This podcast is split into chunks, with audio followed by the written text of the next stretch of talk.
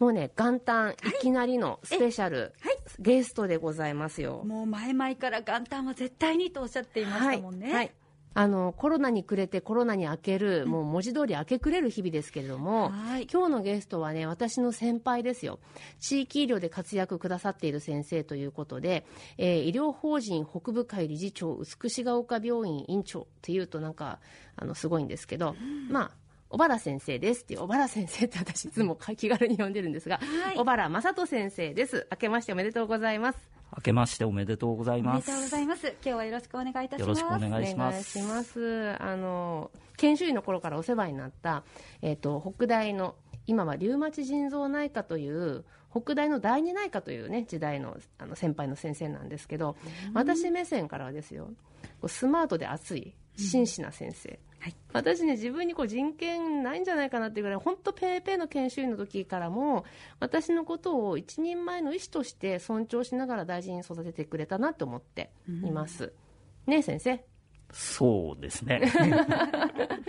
どうです？当時から結構付き合い長いですけど。そうですね。あのまあ僕旧姓で橋本先生って呼んでるんですけど、まあ橋本先生非常にご自分の意見はっきり言える先生で、あの人として自立されてる人だあの方だなっていうのが最初会った時の第一印象へで、ーでまあその部分を尊重して一緒に仕事していくのが非常に心地よかったなっていうのが本当です僕としてのか記憶で嬉すね。しい。なんかねあのね点滴の管入れるときに、私はいプスって刺した瞬間小原先生が「うま!」って言ってくれたこととかすごい覚えててでななんていうんですかもう全然ね自信ない頃にそれ先輩に言われるって、うんすっごいいいことなんですよそうですね。そうだから私今「うま!」って言ったりしようとして真似して言ったりしてますけど先生覚えてないでしょ？あんまり覚えてないですね。ごめんなさい。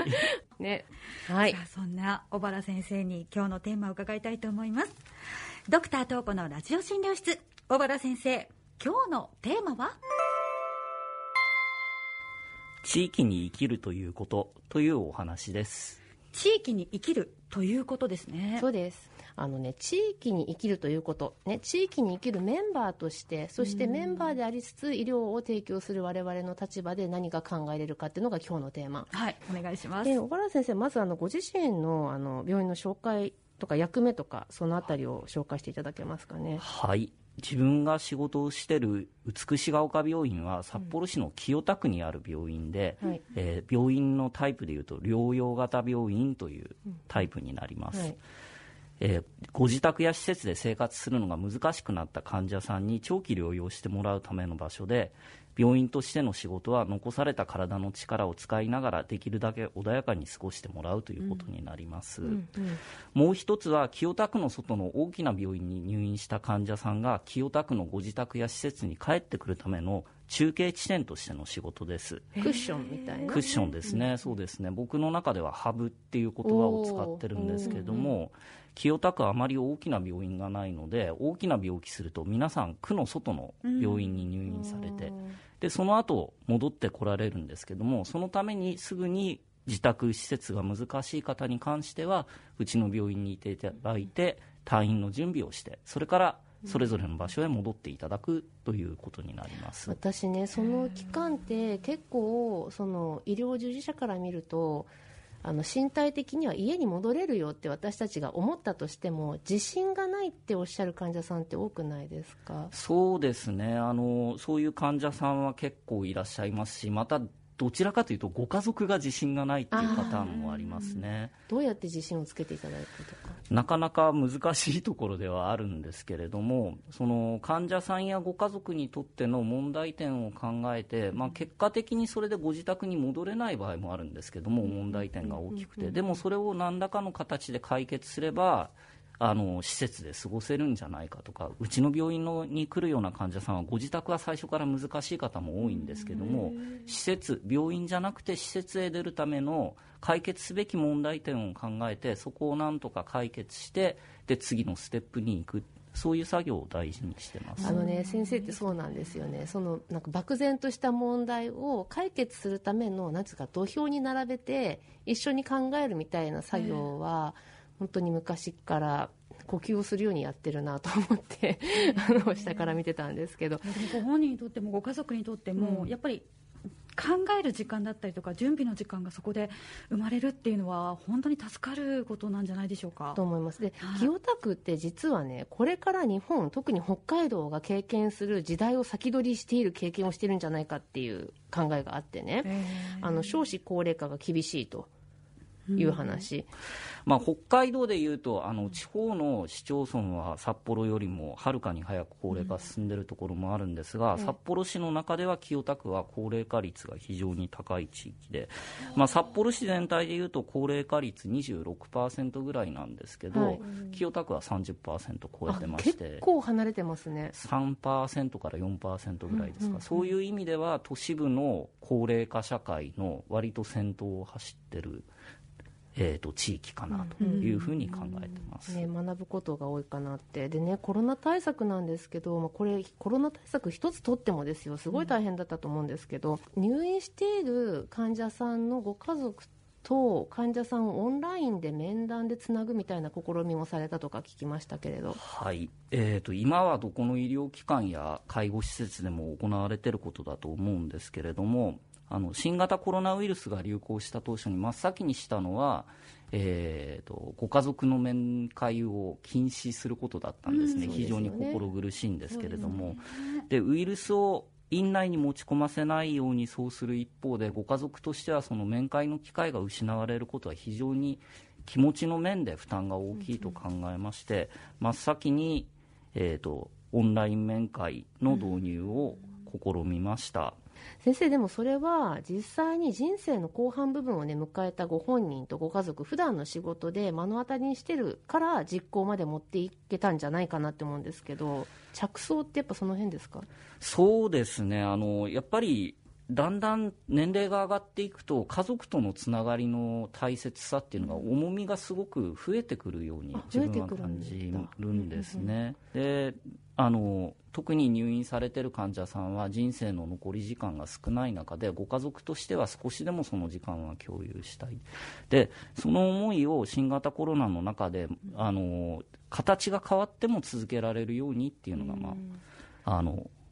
オンライン面会を導入した最初のイメージでした。失うことがすごく大きかったんですねきっとそれをね。そうですね。ね。だから何らかの方法でっていう感じでひねり出したと。はい。でなんか今こう聞くとオンラインって普通にあるじゃんって思うかもしれないんですけど当時はあすごいことしてるって私は思って聞いてたんですよね。でやっぱりその人生の残りの時間っていうキーワードすごくやっぱり出てくる。でプラスいざという時っていうのがいきなり来続けるコロナ時代。そうですよね、うん。だからこういざという時について思いを馳せることの意味もまた大きくなってるんじゃないかなって思うんですけど先生あの ACP の話ですよね。アドバンストケアプランニングでしたっけ？これどういうふうにお考えです、そうですね。あのうちの病院に入院してくださってる患者さんは皆さん人生の残り時間がだんだんと少なくなる時期に入ってきてる方々です。でご自分の意思表示も難しい方が多いんですけどもうちの病院においてはえー患者さんがどのように過ごしていきたいという人生観を持っていたかということをご家族や話せる場合は患者さんご本人と話して、でそういういざという時が来た時にできるだけ患者さんご本人のお考えに沿った医療だとか生き方ができるように、えー、とお手伝いをさせてもらうというのが大事かなと考えています。先生でもそれね ACP っていう言葉ってやはりまだ皆さん耳なじみがないと思いますしそうですねあのそれを実際先生の目で見てどれぐらいの患者さんができているその ACP として認識してなくてもいいと思うんですよ家族の話題としてそういう話題を持っていたからこそこの判断ができるんだなっていうようなケースも含めたら大体どれぐらいやってらっしゃるのかな。そうですね。ちゃんと数えたことがあるわけではないですが感覚で。うちの病院に入ってくる患者さんだと、まあ、2割、3割っていうところだと思います。すよね。半分はいらっしゃらないと思いますね。そうですよね、はい。ちょっとでも話しておけばよかったのにって思うことが私僭越ながらやっぱり思うことはあります、実際。ですので今日バラ先生をお呼びした一つの意義は考えてくださいって。はい言いたい。うん。全道に。向けて。そうですよね、うん。いや私も本当に母や祖父母とそういう話そういえばしてないなって思いました、うん。ね、今後、まあ、元気なうちに体が弱った時の話をするっていうのはしかも年下の、うんうん。下の子供世代孫世代の私からっていうのはちょっとなんかって思うかもそう思う方もいらっしゃるかもしれませんが、でもやっぱり気づいた時に遅いよりは、うん。どうしたいかをこう本当に年に1回ずつでも気持ちももちろん変わりますよね。ご本人もね。だから今日なのよ。そうですね。ね。あそうか。なぜ私が小原先生を今日連れてきたかそこか。そう。みんな今日これからやって。うん。なんかね人生会議とかってテーブルについてさてとかって絶対やんないからこのラジオの後聞いた後いやーそっかそういう話もあるのかななんてうん。話してくれれば。そうですね、うん。あのもう本当に明るい気持ちでねそうそうそう。どういうふうになりたい？みたいなそうそうそう。感じで。先生でも冗談っぽくてもいいと思いません？一つ話しておくってことが。はい、あうん。あの会議っていうようにテーブルについてさてやりましょうはあの橋本先生遠藤先生の言う通り、あまりいい形ではないのかもしれませんね。ね。おせち料理つまんでお酒ちょっと入りながら、うん。気楽にどんな感じがいいのかなっていう話をご家族の中で知っていただけるとそれは非常にいいんじゃないかなというふうに感じます。じゃあ皆さん今日これからあのざっくばらんでいいので、えっと、ちょっと自分が具合悪くなった時どうかなみたいな話をしてくれればいいかなっていうふうに思います、そして来週はそこからつなげていきまして今度お家から地域の中にお外に出て行ってみましょう、自分の暮らす地域で、えーどういったことを考えるべきか人生の、えー後半に向かった時にどういった生活ができるのかっていうようなことも含めてお話ししていこうと思います今日は医療法人北部会理事長美しが丘病院院長の小原正人先生に地域に生きるということというお話をしていただきました。小原先生ありがとうございました。ありがとうございました。ありがとうございました